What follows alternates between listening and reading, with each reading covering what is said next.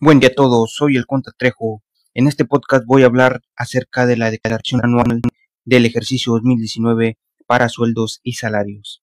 Es importante preparar la información para la declaración del mes de abril de este 2020. Ello para revisar todos los, todo lo tengamos en orden, revisar en el visor de nómina que todos nuestros ingresos facturados correspondan a los efectivamente recibidos.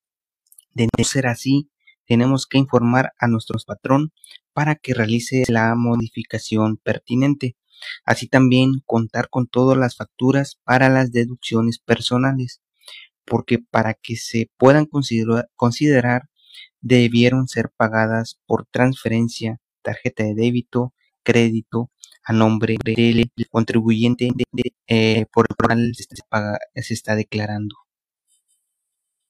Comento porque hay en algunas ocasiones que las personas físicas o personas morales que nos facturaron se equivocan y ponen que fueron pagadas en efectivo cuando no fue así, cuando originalmente se pagó de transferencia, este, tarjeta de débito o crédito y para ello mm, pues no aplicaría no sea, el SAT rechazaría la, la declaración.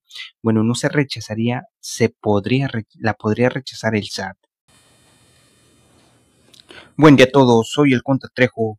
En este podcast voy a hablar acerca de la declaración anual del ejercicio 2019 para sueldos y salarios. Es importante preparar la información para la declaración del mes de abril de este 2020. Ello para revisar todos los todo lo tengamos en orden, revisar en el visor de nómina que todos nuestros ingresos facturados correspondan a los efectivamente recibidos.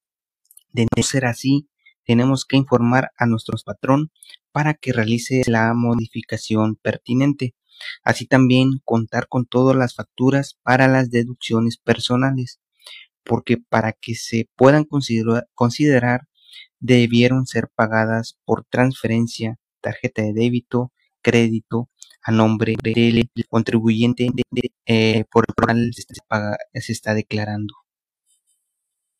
Comento porque hay en algunas ocasiones que las personas físicas o personas morales que nos facturaron se equivocan y ponen que fueron pagadas en efectivo cuando no fue así, cuando originalmente se, pagó de transferencia, este, tarjeta de débito o crédito y para ello mm, pues no aplicaría no sea el SAT rechazaría la, la declaración. Bueno no se rechazaría se podría la podría rechazar el SAT